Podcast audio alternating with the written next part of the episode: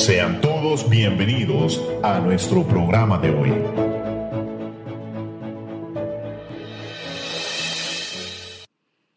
Muy buenos días a toda la audiencia. Este es su programa Verdades Eternas. Verdades Eternas es un programa que, tiene contenido apologético, histórico, geográfico, científico, acerca de la fe en Cristo. Y hoy quizás cuando estamos hablando del tema acerca de la reforma protestante, es un contenido histórico más lo que estamos estudiando y analizando. Eh, y también queremos dar gracias a Dios por este tiempo maravilloso. Y la semana pasada nos quedamos en un tema hablando sobre Martín Lutero, uno de los padres de la reforma protestante, que tuvo mucho que ver lo que sucedió en el siglo XVI. Hoy tenemos eh, la, con nosotros en este panel de la, eh, la, tertulia que siempre desarrollamos, se añadieron más jóvenes. Hoy está con nosotros María José Gutiérrez, bienvenida. Bendiciones hermanos, buenos días querida audiencia, espero que este, eh, este programa los encuentre, ¿verdad? Con salud, en victoria, empezando el día con todos los poderes. es un gusto estar con cada uno de ustedes en esta mañana.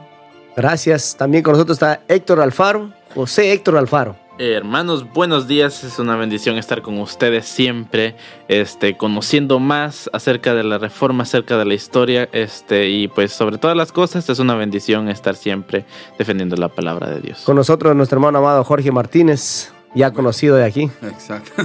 Dios bendiga, hermanos, a todos los que están conectados en esta mañana. Y quizás algunos lo dirán en podcast, por la tarde o por la noche.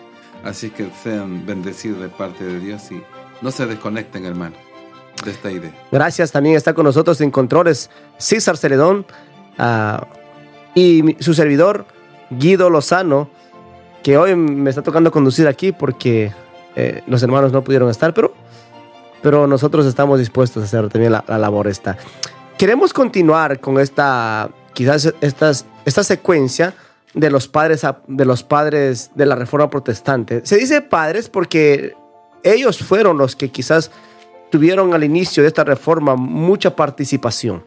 Ellos tuvieron que ver mucho, tanto así que marcaron el corazón de aquel entonces del pueblo de Dios, lo marcaron y dejaron escritos no solamente libros, dejaron escritos en el corazón que hoy nosotros podemos leer sus escritos y nos, todavía nos, nos emocionan, nos producen inspiración para seguir los pasos de ellos. Hoy nos toca hablar de, por ejemplo, de Ulrich Zwingli, teólogo quien fue más prominente reformador en Suiza. Él sostenía que la práctica de la doctrina cristiana debía provenir directamente de las escrituras, por lo cual entró en conflicto con la iglesia. Los habitantes de Zurich lo apoyaron y se declararon independientes de la autoridad del obispo católico. Cuando hablamos de Ulrich Zwingli, quizás no tenemos datos mayores por factores que manejamos aquí, pero podemos decir que también este era un hombre muy entendido. Lo que se tiene de información acerca de él, que era un hombre muy sabio, un hombre que comprendía eh, tan bien la palabra de Dios que, que también fue participante para llevar la reforma a, Suiza. Él nació en el año 1484 y murió en el año 1531.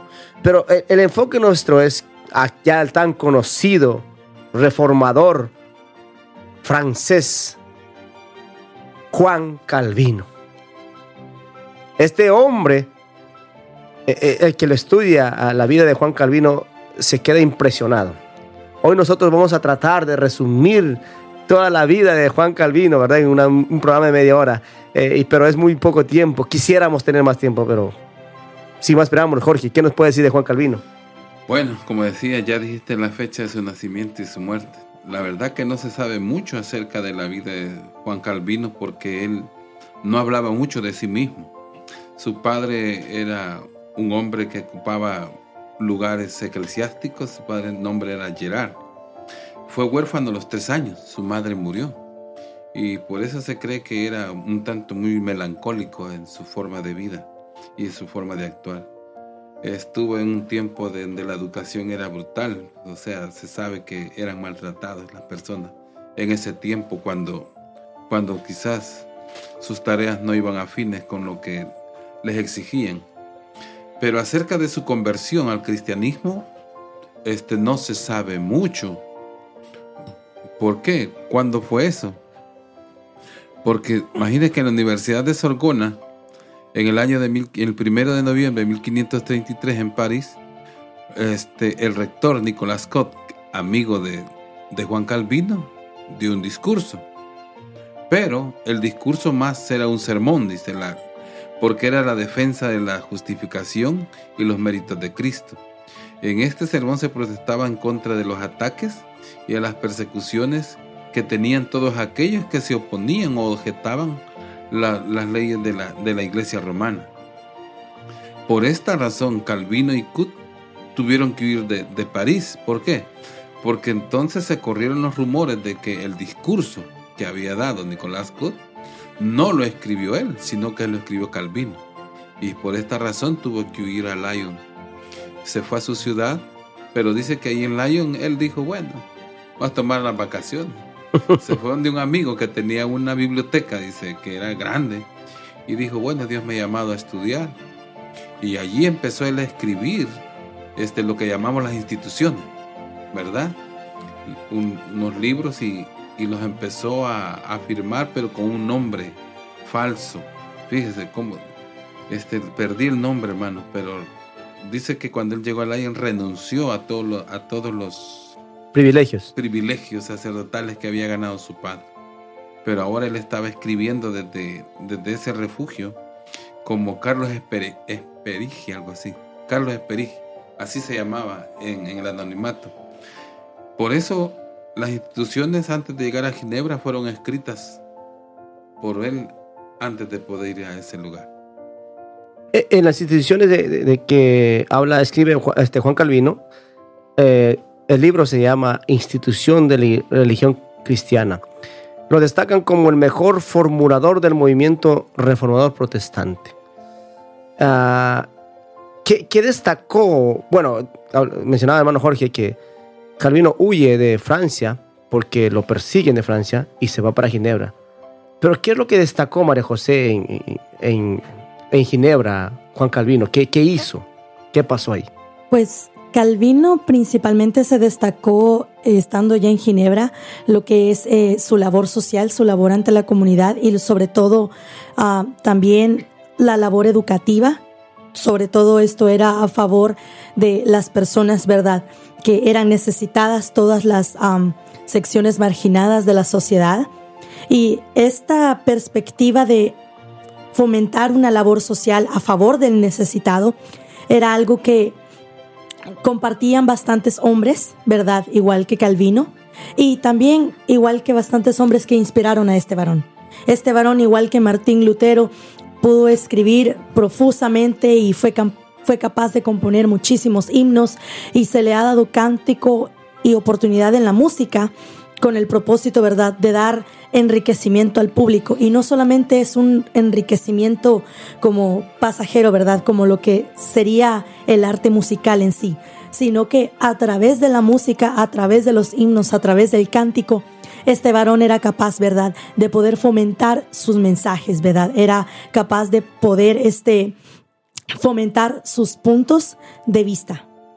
Mira, algo que me, me llama, dígame Jorge, Adelante. Este, abonando a lo que decía aquí nuestra hermana, este, fíjese bien, hay una diferencia entre Lutero y Calvino. Lutero va más a, a la soteriología, habla de la salvación, salvación. Por su experiencia ¿verdad? de aflicción que él vivió.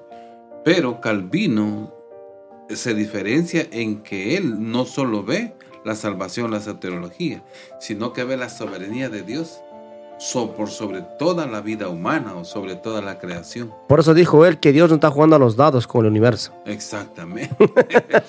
Entonces, podemos ver que, que vemos que la, él habla de que la muerte de Cristo no solo reconcilia al hombre con Dios, sino que a toda la creación la enmarca para entrar, digamos, en, en un avance. Por eso es que dice que la reforma, él hace integracionista eh, este, la fe. O sea que en todas las cosas Dios... Todas las áreas de, de la, de la vida social, no solamente el aspecto religioso. Ujú. O sea, él, él, él dice que él le da importancia al trabajo. Habla del trabajo, habla de la ciencia y de todas las cosas que él llegó a comprender más allá de lo que Lutero pudo ver. O sea, este hombre, por eso se llama que es un gran reformador, que quizás él tenía un poco, avanzó más que Lutero, pero Lutero es el, el que pregonó. Y es mucho menor que Lutero. O sea, es muy posterior a Lutero. Eh, eh, Héctor, quería Este, decir algo. Sí, solo quería agregar un poco a lo que hizo- dijo el hermano, este, y el hermano también. Este, Juan Calvino, este, ah, influido por Martín Lutero, él también realizó una nueva, este, teoría reformista basada en la predestinación, este, por la cual Dios había escogido a algunos hombres para la salvación. Y también dentro de las instituciones, como usted lo hablaba, este, Ah, también ah, de cierta forma también suprimió las misas, el altar y otras cosas. La, la institución, el libro de la institución de la, eh, de la fe cristiana, o de la religión cristiana, como lo llama él, eh, eh, es, es interesante cuando él escribe en la introducción lo que él menciona. Él, él le dedica a un rey, le dedica un- como una carta, es tan larga, y, y él era un hombre escritor por excelencia, porque también él tuvo, cuando él huye de Francia a, a, Suiza, en Suiza también lo empiezan a correr, lo corre prácticamente a, Cal- a Calvino de Suiza. Y, y lo que sucede es que al correrlo, el, el sacerdote, el cardenal Sadoleto, se conoce, se va a meter porque vio la oportunidad que ya no estaba el pastor de Suiza, de, de, de- de Uri- eh, perdón, de este, Calvino ya no está. Calvino ya no estaba en Suiza. ¿Qué es lo que hace? Lo que hace es que se mete y, y- y- y empieza, envía una carta a los, a los gobernantes de, de, de Zurich. Sí, sí. Pero mira lo que sucede. Cuando estos no podían responder al cardenal Sa- Sadoleto, ellos le vuelven a llamar a, a Calvino para que él respondiera a lo que estaba diciendo, porque lo que quería Sadoleto era que, que Zurich y toda Suiza se volvieran a la fe católica o a la creencia católica. Pero en ese entonces, Lutero, perdón, Calvino se, se- se entera de esto y como le mandan a llamar, él responde. Y la respuesta que da a Sadoleto es como dices, como un baile de ida y vuelta, que lo dejó sin palabras. No podemos eh, hablar de la carta aquí porque es muy, muy, muy... eh, es- son temas teológicos para, para que entienda mejor. Son temas muy, muy puntuales que hablaba de la sociedad. Como decías tú, Calvino lo que tuvo la capacidad es de, de poder ver la regeneración no solamente del ser humano, sino la regeneración de todas las cosas. Porque el trabajo, la vida social, el matrimonio, los hijos y, todo lo que con- conllevaba la vida social estaba manchada por el pecado. Y él entendió. Y él entendió que cuando Dios restaura al hombre, no solamente quiere restaurar o ge- regenerar al hombre, sino quiere regenerar la creación y todo lo que está al entorno. Ese Dios es el que se reveló a Juan, a Juan Calvino. Y, mira, es interesante, estos, estos hombres, como son los más conocidos y los más resaltantes, como Lutero y Calvino, estos hombres eran hombres muy brillantes, hablando intelectualmente, no eran cualquier tipo. Y con eso no estamos diciendo que son, eran mejores, no, no, no. Eran personas que se dedicaban, se dedicaban a, buscar de Dios y a enseñar al pueblo de Dios. Hay otro nombre también que queremos tocar hoy y- y hablando de estos hombres de Dios, es el tan conocido también William Tyndall, nacido en el año 1494 y fallecido el año 1536. Héctor, ¿qué nos puede decir de William Tyndall? Curiosamente, este, si usted investiga acerca de los reformadores, cuando se habla del reformador de, de Inglaterra, este, muchos dicen, ah, eh, fue Enrique VIII. Pero Enrique VIII lo hizo por una razón que no es nada cristiana, porque él se quería divorciar de su esposa y casarse con otra mujer. Entonces por eso decide él de, este, separar la, la iglesia del, del Estado. Este, Pero Porque el- la iglesia católica no le dejaba divorciarse. Exacto, porque no lo dejaba divorciarse. Por eso creó la iglesia de Inglaterra. Este. William, bueno, eso es como un dato curioso. Este, pero en la realidad, William Tyndale, este erudito reformador inglés, obtuvo una maestría en Oxford en, el, en, mil- en 1515. Aunque estudió los escritos escolásticos y escuchó enseñanzas renacentistas, la luz le vino de la misma palabra de Dios. El Nuevo Testamento en griego, completado por Erasmo de Rotterdam, llegó hasta Oxford y, a través de este, Dios habló a Tyndale y, y él se convirtió. Estudió en Cambridge para mejorar su conocimiento del griego. Allí conoció a otros cristianos dedicados al estudio de las escrituras, quienes discutían la discrepancia entre las enseñanzas de la iglesia católica en ese momento y lo que decían la Biblia. Tyndale estaba convencido de que las escrituras eran la palabra de Dios y eran la palabra final por la que debía juzgarse cuando se enseñaba. Cuando ya podía leer el griego con facilidad, se preguntaba cómo podrían los campesinos aprender del plan de salvación a menos que tuvieran una Biblia en inglés. Entonces, sin conocer el griego, este John Wycliffe. Wilk- Wycliffe, sí, Wycliffe. había traducido ya la Biblia al inglés en 1382.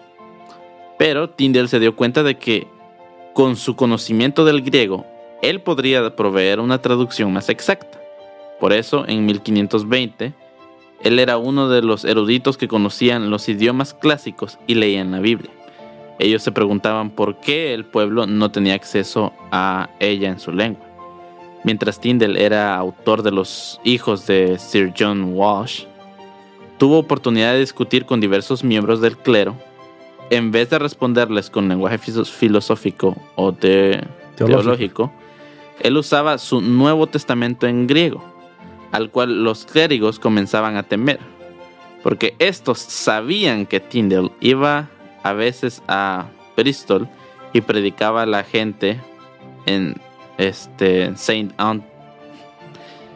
Saint Antis Green y comenzaron a verlo como una amenaza. Entonces el clímax llegó cuando un alto letrado fue invitado a refutar a, Ti- a- a Tyndale. El erudito falló y al hacerlo proferió una declaración blasfema que provocó a Tyndale a comprometerse a traducir la Biblia al inglés. Wow. Qué tremendo. Qué te hombre, hombre de Dios. Que, eh, son hombres que, que, que dieron su vida por esta causa. No sé si quieres agregar algo, María José. Sí, rápidamente durante el tiempo de 1520 fueron una secuencia de eventos bastante eh, interesantes las que ocurrieron para que William Tyndale estuviera, verdad, en el proceso de la traducción a la Biblia. Cuando Tyndale adquirió alrededor de 1522 una copia del Nuevo Testamento en alemán, Tyndale comenzó a utilizarla para traducir, pero a partir de sus conocimientos eh, que adquirió en Oxford, también este, tuvo acceso, ¿verdad?, a la copia en el texto griego de Eramos. Erasmo Y- de Rotterdam. Exacto, Eramos de Rotterdam. Ocupó esta, esta traducción en griego, también ocupó la traducción en alemán y también ocupó los manuscritos de, que provenían de, de Vulgate, el cual estaba en latín, que es el texto de la Biblia que fue traducido en el siglo IV. Ese texto de Vulgate en específico es el más preciso que William Tyndale ocupó y curiosamente ese texto era el que estaba usado por la Iglesia Católica Romana, la cual es la que Tyndale utilizó para traducir la Biblia al inglés y para ser mucho más preciso ocupó textos en griego, ocupó textos en alemán. Es un, eh, era un hombre que tenía la habilidad de, lo- del- de- de los idiomas brillantemente. Curiosamente. Y Brillantemente. también, de alguna forma, para poder conseguir semejantes manuscritos, era un hombre que tal vez tenía que tener contactos. Claro, ahí tenía influencia, ¿verdad? Tenía Por influencia. supuesto. Tenía el poder de la influencia.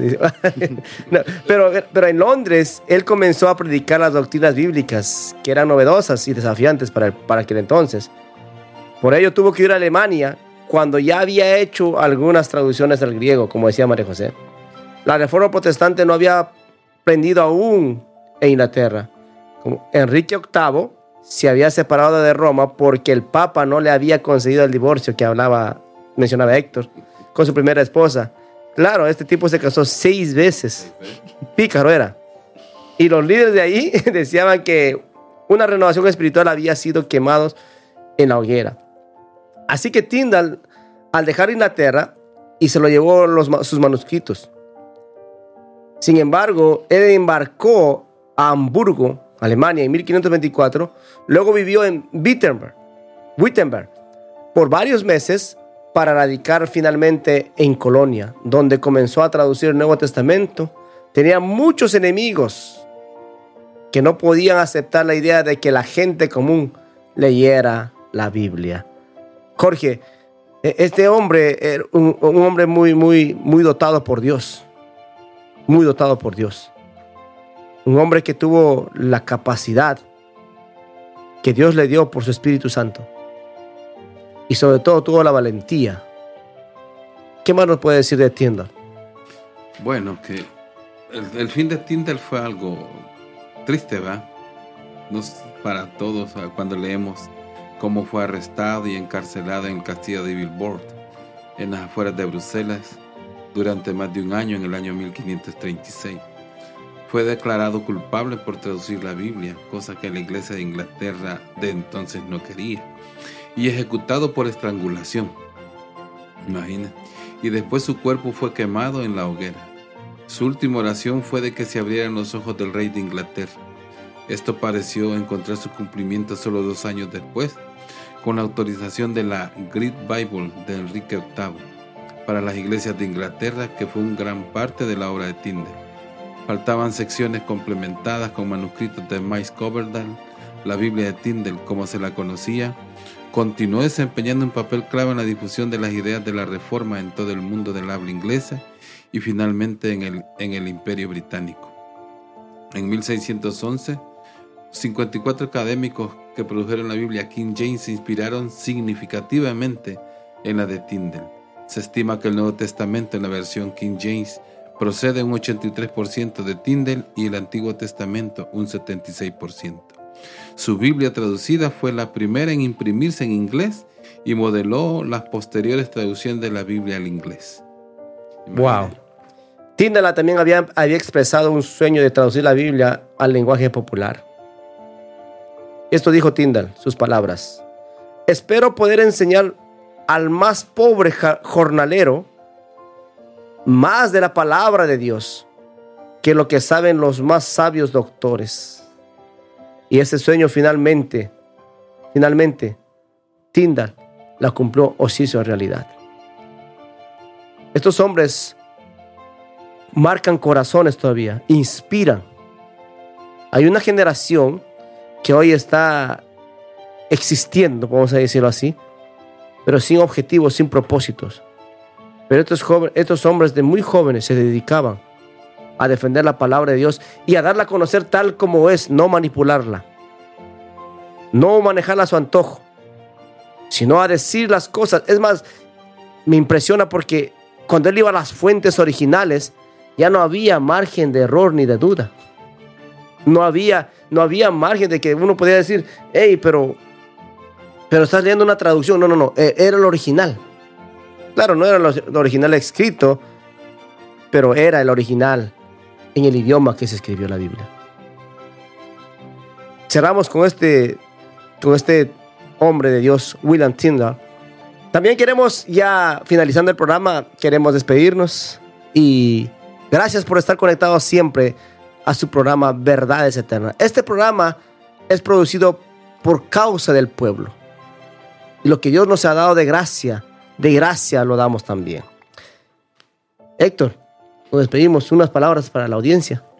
Pues de que no dejemos, no olvidemos este, que al momento de leer la palabra de Dios, que recordemos que en esos escritos que tenemos acceso hoy en día, hubieron muchas manos, mucha sangre, mucho esfuerzo.